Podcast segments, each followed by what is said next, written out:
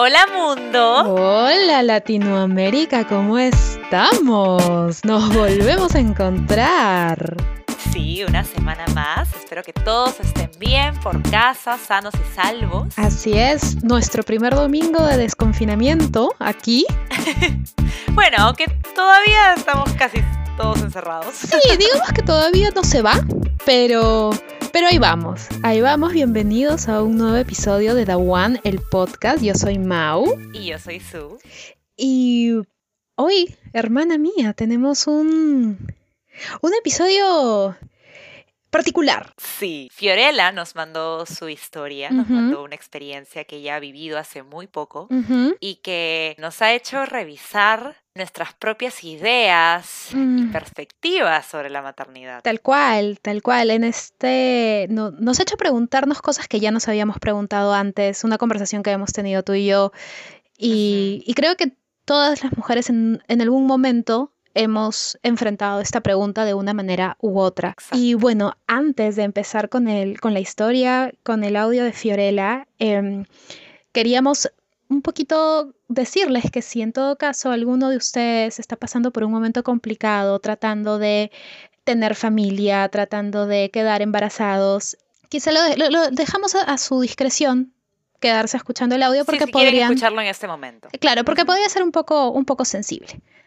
Pero si no, aquí estamos para escucharnos con todo el amor del mundo. Exacto, y sin más preámbulos les dejamos la historia de Fiorella.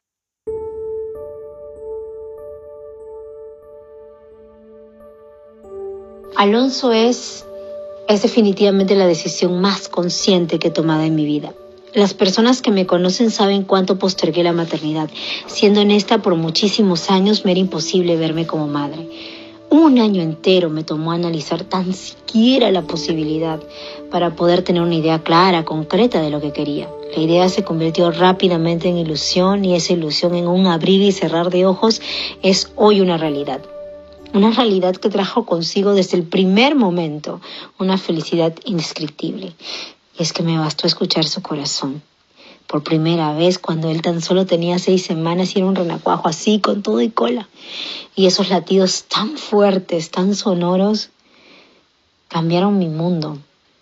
Yo venía de un, de un tiempo muy difícil en el que había estado mal de salud, en el que al inicio no sabía bien qué tenía, tuve que someterme a varios exámenes médicos y a posterior a un tratamiento, lo cual me llevó a que en marzo del 2019 me dijeran que ya, que ya todo estaba bien, que todo estaba perfecto conmigo.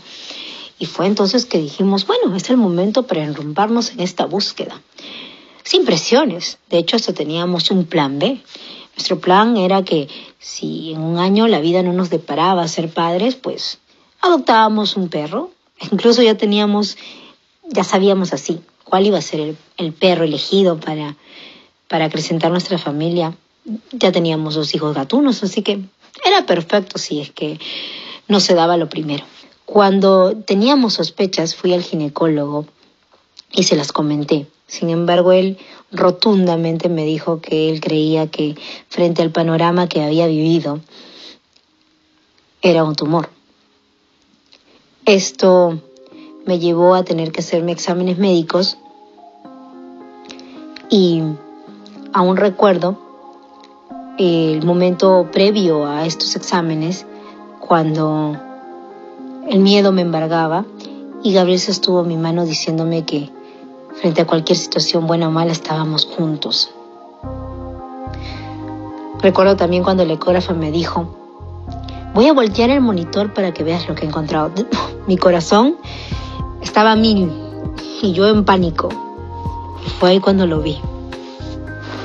De hecho, hasta ahorita se me quiebra un poco la voz y me embarga un sentimiento que no tengo forma de, describir. Fue, fue felicidad pura. Yo nunca idealicé la, la maternidad. Sabía que la tarea no era fácil. Así que desde ese momento busqué prepararme de la mejor manera. Oh, fui a cuánto taller, curso había.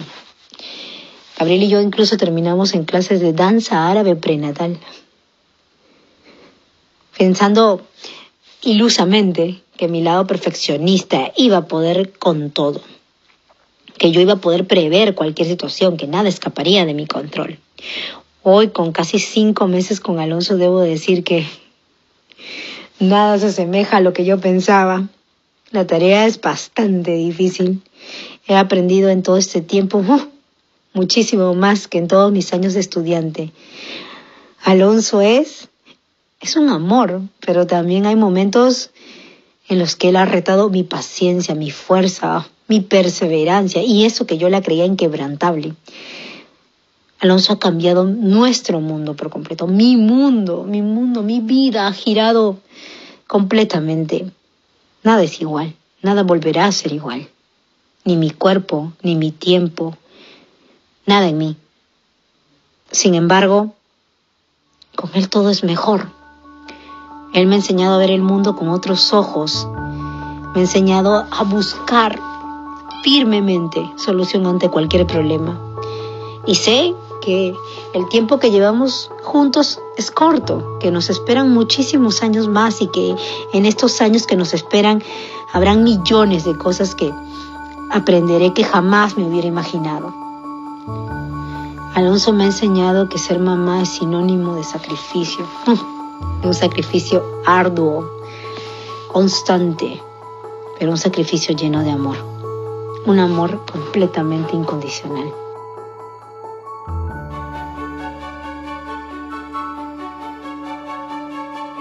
Oh, vaya. Sí. Qué poderoso, qué poderoso no sé, a mí me dejó muy conmovida todo lo que contó Fiorella. Muchísimas gracias por mandarnos algo tan... Tan personal. Tan personal, sí. Em, bueno, definitivamente no vamos a hablar de cómo es ser mamá, ¿no? Porque... Uf, no, no, no. Eso sí, también lo queremos dejar muy claro. Ni cómo criar a tus hijos, si es que ya eres mamá. No, no, no, no, no. Si en todo caso lo que vamos a, a conversar un poco es cómo nosotras nos vemos y qué es lo que a nosotras nos llama o no nos llama acerca de la maternidad. Creo que vamos a ir un poco por ahí. Es un em, tema polémico. Sí. Es un tema polémico, todos, todos tenemos una opinión con, con respecto al tema em, y creo que las opiniones son válidas de discutir, pero finalmente en cuanto a tema de parenting en sí, sí nos quedamos un poco cortas porque ni su ni yo somos mamás. Eh, Exacto. Pero sí, sí creo que es, es, es un poco conversar sobre, sobre lo que nos movió con respecto al... Al viaje que ella, al que ella entra, ¿no? Exacto. Exacto. A mí la, la, frase que me impacta fue, Alonso fue la decisión más consciente que ha tomado. ¿no? O sea, su hijo, yo nunca he escuchado, no estoy diciendo que, ojo, no estoy diciendo que sea ni bueno ni malo, pero definitivamente creo que es la primera vez que escucho referir, a, alguien, a alguien referirse así de su, de su hijo. Totalmente. A mí también me impactó mucho. Creo que es, un, es una frase poderosa y se nota que fue una decisión muy, muy pensada, que es lo que, que, es lo que a mí me, me, me llama mucho, porque la forma en la que yo al menos he visto la maternidad en familias, digamos, en mi entorno, es que no era, una, no era necesariamente una decisión, era simplemente el paso que tenías que dar lo tenías que hacer y si no lo hacías, era hasta triste, ¿no? Eh, el hecho de no tener hijos. Sí, o sea, creo que eh, por mi parte también ha sido un poco así la experiencia que he tenido con mi familia. Eh, y me parece súper importante esto que dices, que cuando una mujer no podía tener hijos por alguna razón que nadie sabía, simple y sencillamente no tenía, había esta mirada de, de no de soslayos, sino como que, ay, qué pena, no, no puede. Mm. Y es interesante eso, ¿no? Porque era como, yo me acuerdo desde niña, siempre era, la, todos asumíamos que en algún momento nos íbamos a convertir en, en padres. Porque más o menos que es, naces, creces, te reproduces y mueres. O sea, es, era parte de, era parte del, del, de, la lista de cosas que había que hacer. claro. Entonces era como, bueno, ya estaba, ¿no? O sea, en un momento tú, tú más o menos sabías que, que te tocaba. En mi familia nunca se cuestionaba, por ejemplo, más bien la, la, postura que tiene mi familia, mi grupo familiar con respecto a la maternidad es como casi, casi que, que termina de ser las, las, las, las mujeres de esta familia terminan de ser una vez que se convierten en madre. Y no importa lo que hayas hecho antes de tener a tu chivolo, una vez que tienes tu chivolo ya estás. Claro. Chivolo, para, los, para nuestros amigos latinoamericanos que nos escuchan, en Perú significa tu niño, ¿no? Sí, em, y, realmente algo que también, con lo que yo también crecí, era esta idea tácita de nadie nos enseña a ser madres y todo bien, nos lanzamos. ¿Me entiendes? Nos lanzamos al ruedo así. Claro. Creo que una de las primeras personas que a mí, con las que, con las que yo vi esto de realmente pensarlo y ver cómo quiero criar y todo lo demás, es con una amiga.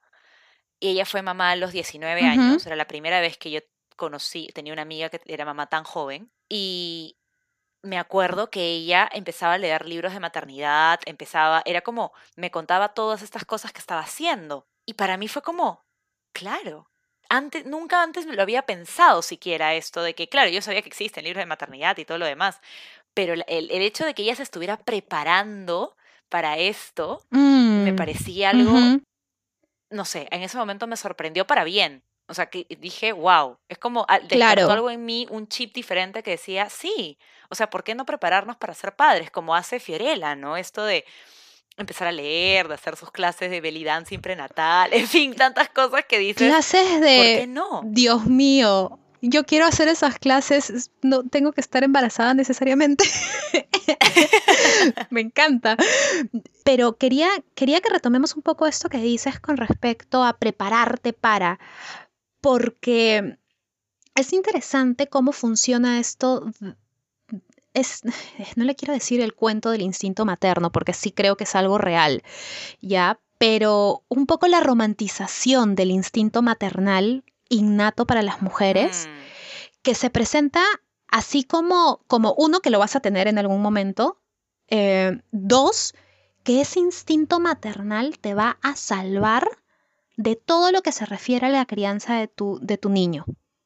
Ese instinto mm. maternal casi que sagrado, vamos a ver ahí un poquito de la herencia eh, cristiano-católica, ¿no? Y ahora, obviamente, bien entrados en el 2020, sabemos que no.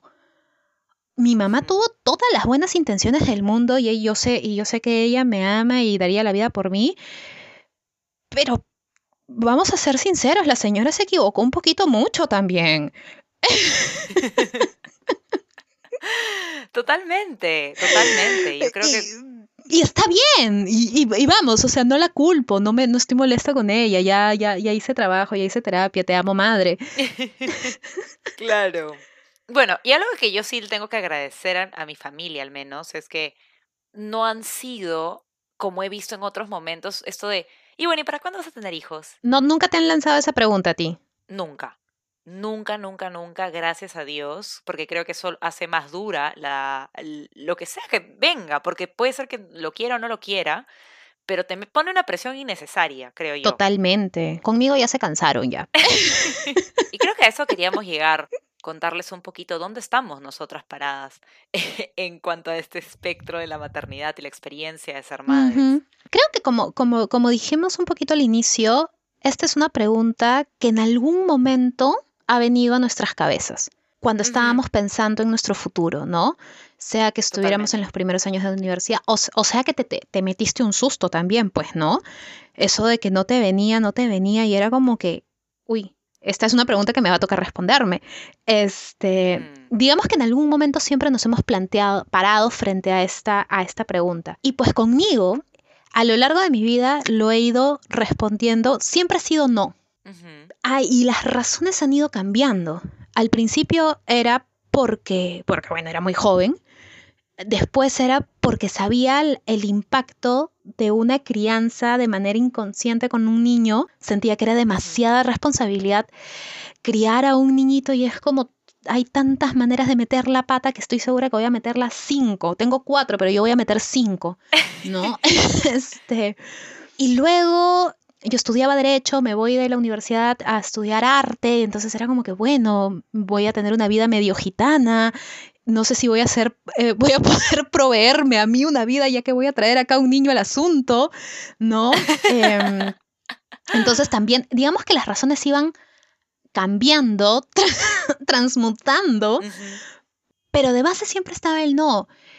Obviamente cuando yo lo decía fuera era como ya vas a cambiar, eso es porque es joven, así dicen toda, ya te voy a ver. O sea, mm. encontraba mucho contraste cuando decía de manera abierta que no quería ser mamá. Sí, es que creo que es como, se siente como si fuera una afrenta, ¿no? Totalmente. es como si estuvieran cuestionando, como si la otra persona sintiera que estás atacando parte de su ser, ¿no? Es como, tú no quieres ser madre, pero ¿por qué?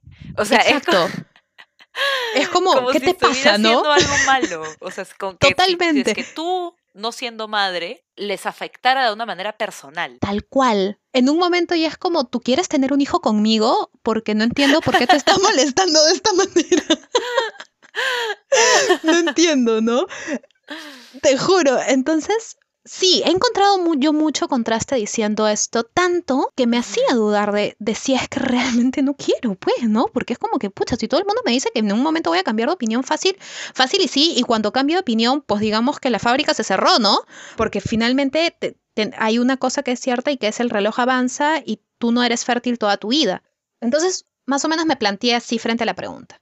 Yo no quiero ser mamá ahorita y no quiero ser mamá en un futuro cercano. Así que en ese momento yo tendría, creo que 25, 27 años, por ahí, late 20s. Y yo dije, yo no voy a revisar mi decisión hasta los 35. Ya estoy a 5 años. Este, entonces, ahora que me vuelvo a hacer esa pregunta, sigue siendo un no.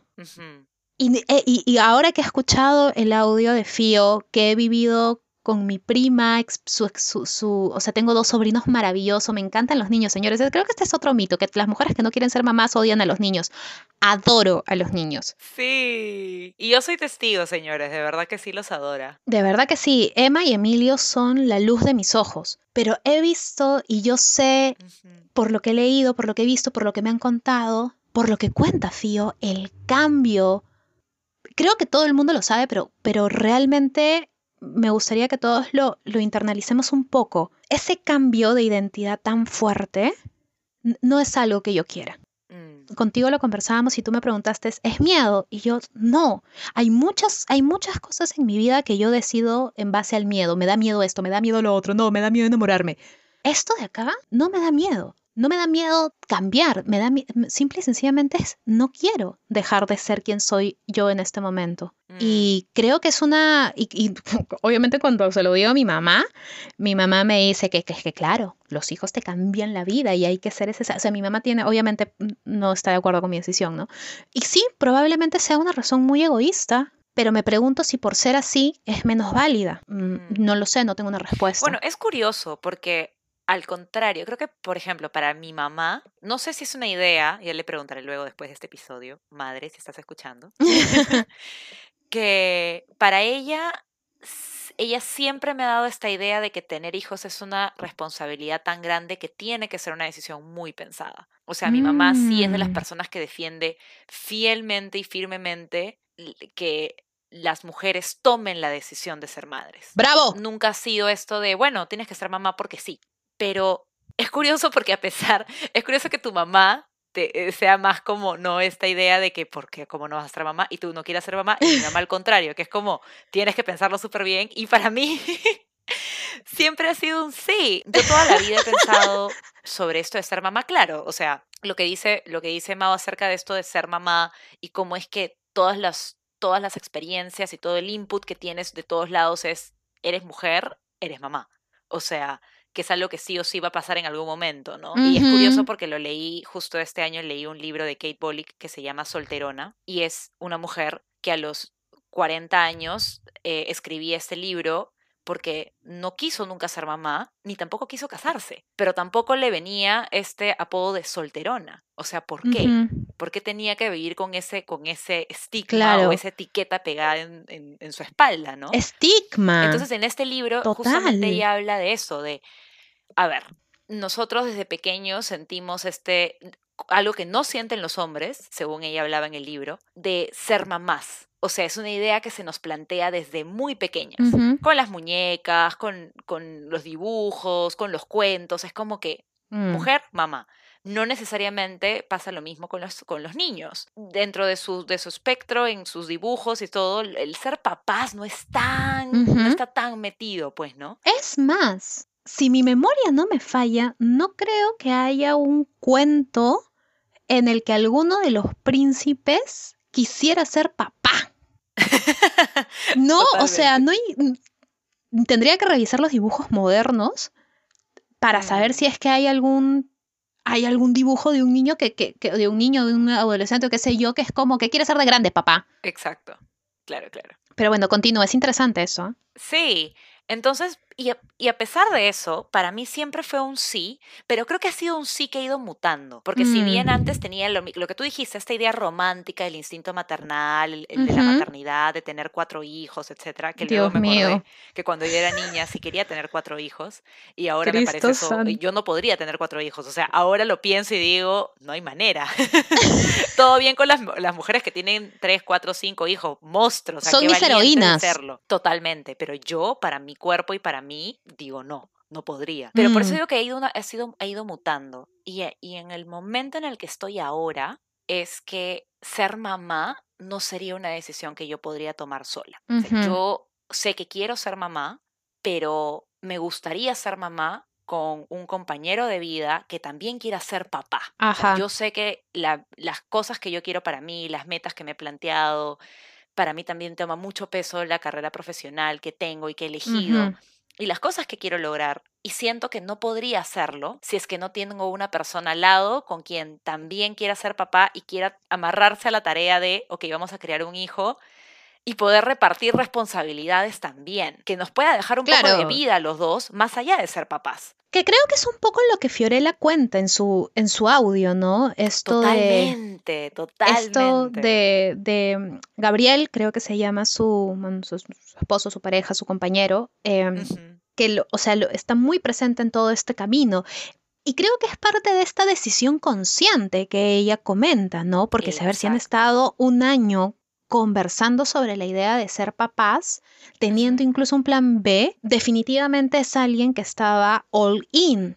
Exacto. Con esto no estamos diciendo de, de, que si no ha sido así la manera en la que han sido padres, en la que se han convertido en madres, está, mal. No, no, creo que no queremos hacer ningún tipo de juicio con respecto a, al cómo, ni, ni a cómo cada uno ha manejado este tema. Creo que que si acaso podemos estar viendo distintas maneras de cómo suceden para las personas. y, y, mientras tú, tú me hablabas de todo esto, de tu cuerpo, de cómo todo esto puede cambiar, yo me acuerdo que inclu yo me incluso al inicio, no me acuerdo, ni, siquiera me acuerdo, porque creo que yo estaba eh, tratando de construir muchas ideas sobre mi ciclo menstrual, eh, cómo me, presentaba yo frente a mi ciclo menstrual, de dejar de, de, construirlo, de sentir que era algo malo, de sentir que, que, que hay guacala. Entonces yo me empecé a interesar mucho por una mirada más orgánica hacia la feminidad, hacia la no tan clínica. Entonces yo vi, por ejemplo, Em, me interesé mucho sobre las dulas. Los que no saben qué es una dula, es una partera que acompaña en el proceso de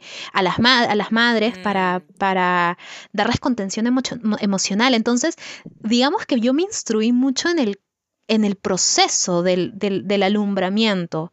Incluso en un momento me, me, planteé hacer cursos para ser dula.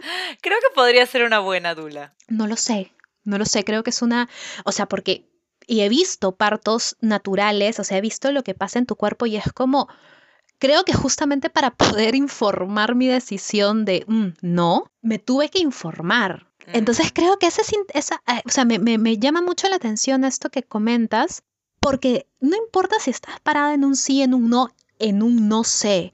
Creo que por más que idealicemos, o, no, no, no idealicemos, idealicemos no es la palabra, por más que pensemos cómo serían los distintos escenarios, yo rescato esto que dice Fiorella, que quiso tener, se hizo todos los cursos, ¿no? Se hizo, se hizo, se leyó todos los libros. Este, ella dijo, I got it. De hecho, debo decir que me dio mucha risa porque si yo veo a alguien haciendo eso, este, teniendo un hijo, también esa tía. Yo a ti te veo leyendo todos los libros Totalmente, agarro mi pizarra y hago todo mi... Haces tu diagrama de flujo. Y todo yo la voy a estar mirando ahí como que... Poor Summer Child. Este, por favor, todos los que entendieron la referencia, este, nos mandan un, mensajito. Em, y bueno, y finalmente Fio dice, nada se acercó a la realidad. Y creo que eso es algo que que sí, que es como prepárate todo lo que te puedas preparar. Pero a la hora de la hora, a la, a la hora de la piel con la piel, uno no sabe.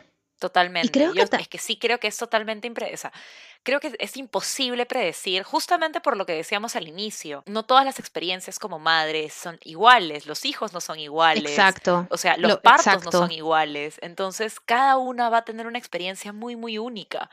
Pero creo que es interesante poder entrar en, este, en ese proceso con esta idea de conciencia. ¿No? Y sabes que creo que es otra cosa que se debe normalizar hablar hablarlo, no solamente hablar de, ay, quiero ser mamá, ¿cuándo mm. voy a ser mamá? Ahora que me acuerdo, también en, este, en estos andares en los que yo estaba al inicio de, no, me acuerdo, pero me dio una etapa así bien hippie, natural, o sea, no, no calculan amigos, no calculan.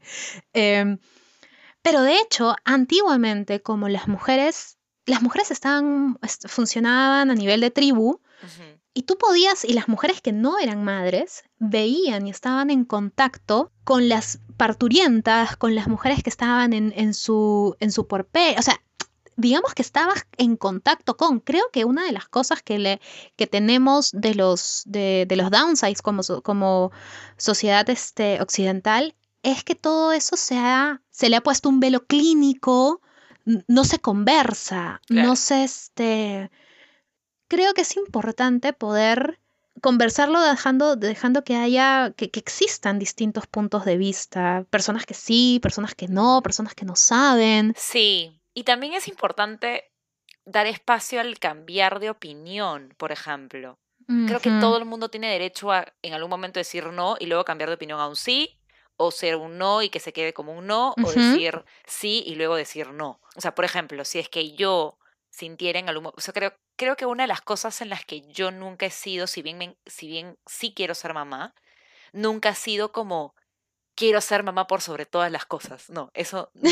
O sea, no es, no es como meta de vida, ¿no? Entonces, que quizás para muchas mujeres sí lo sea. Y me parece genial. genial sí lo es, sea, por supuesto. Y es válido. Pero para mí no. Entonces, si es que yo no llegara a encontrar un compañero que también quiere ser papá, y que quiere y con quien podamos ponernos de acuerdo en cómo vamos a criar, sino simplemente siento que sentimos que es suficiente, nuestra familia es suficiente con nosotros dos, ya está. O sea, no mm. voy a tener hijos, tendré muchos perros. Porque los perros sí son lo que voy a tener en mi vida, eso sí. Sí, los, perros es una certeza para ella. Totalmente. Y me encanta, me encanta.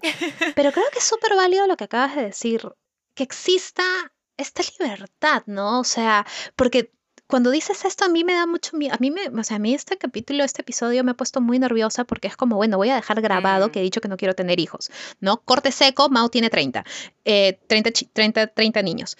Este, ya, estoy exagerando, obviamente. Em, pero sí, porque me he ido, cada vez mi decisión se ha ido tornando, tomando más peso en la realidad, creo.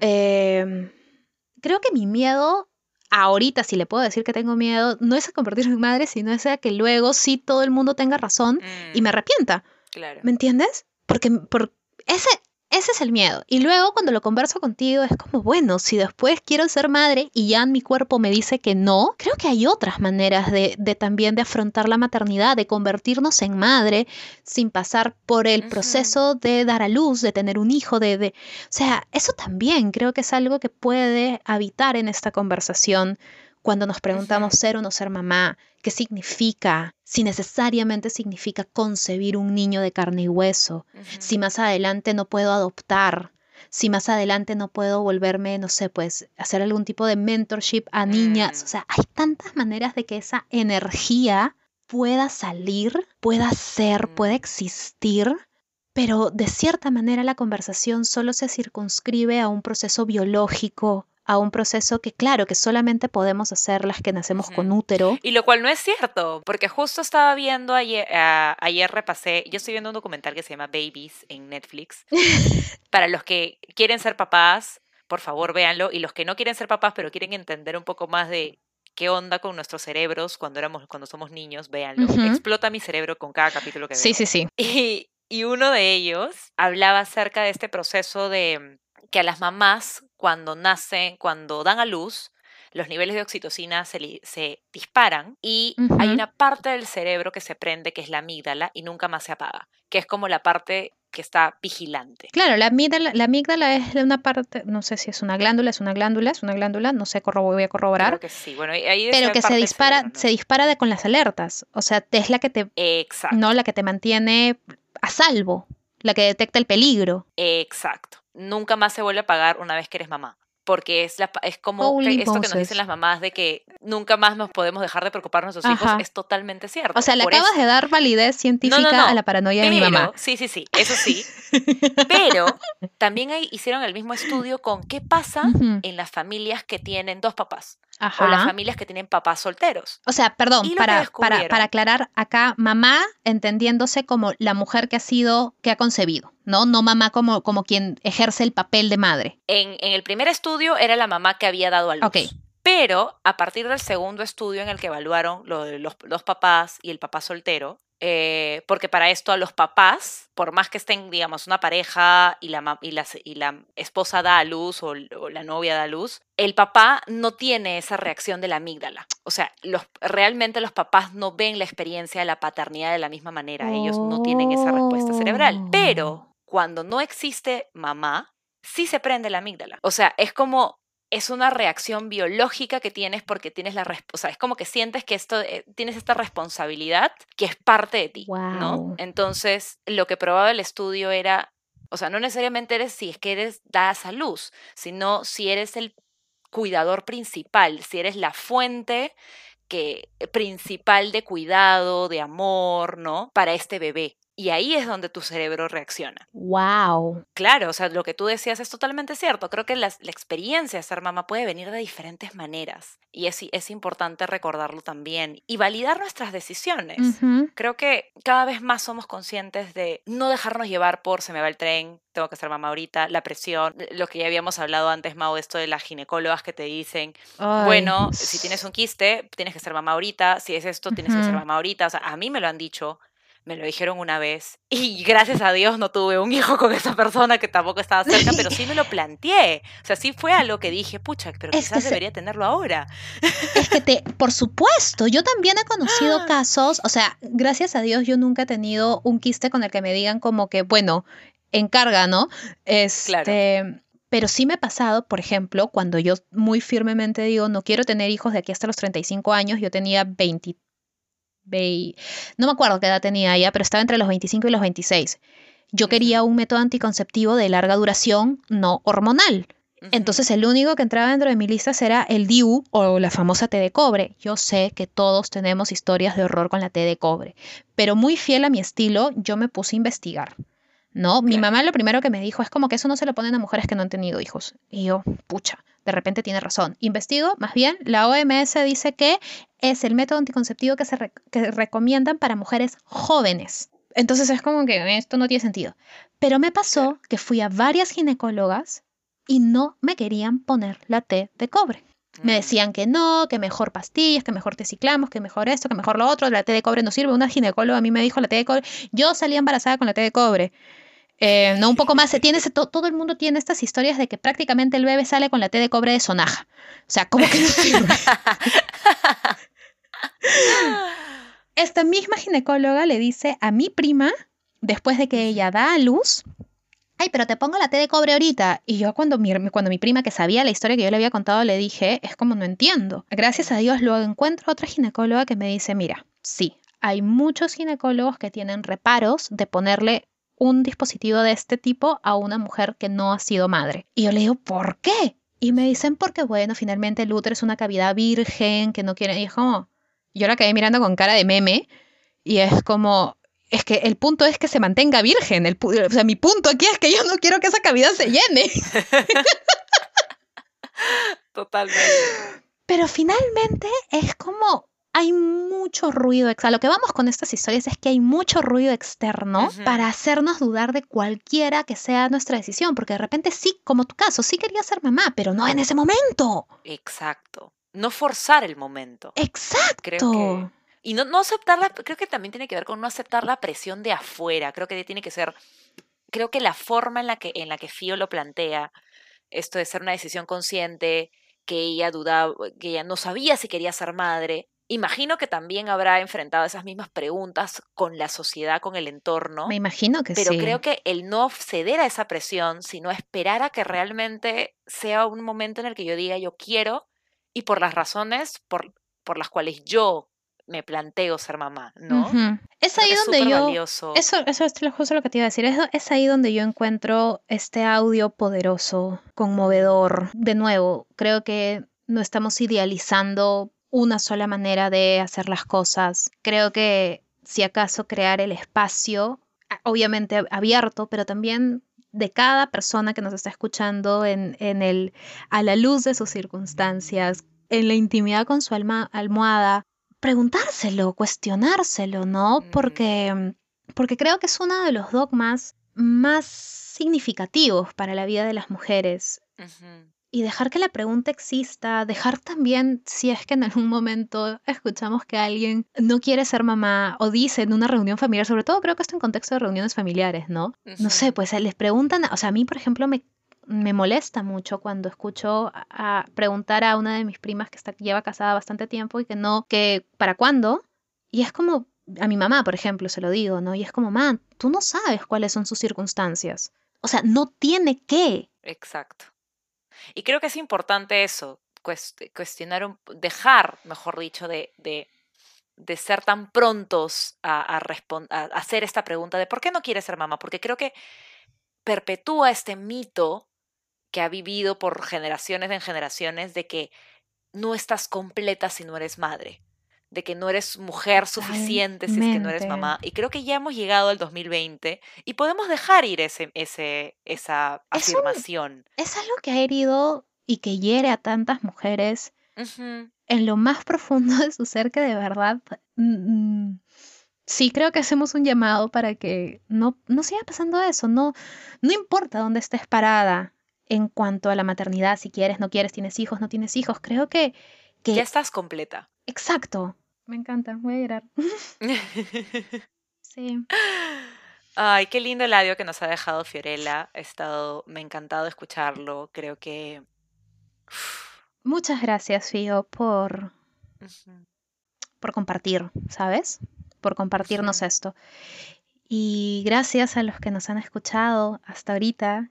Eh, y, y sí, creo que nos quedamos con esto de con, sin, ya estamos completas.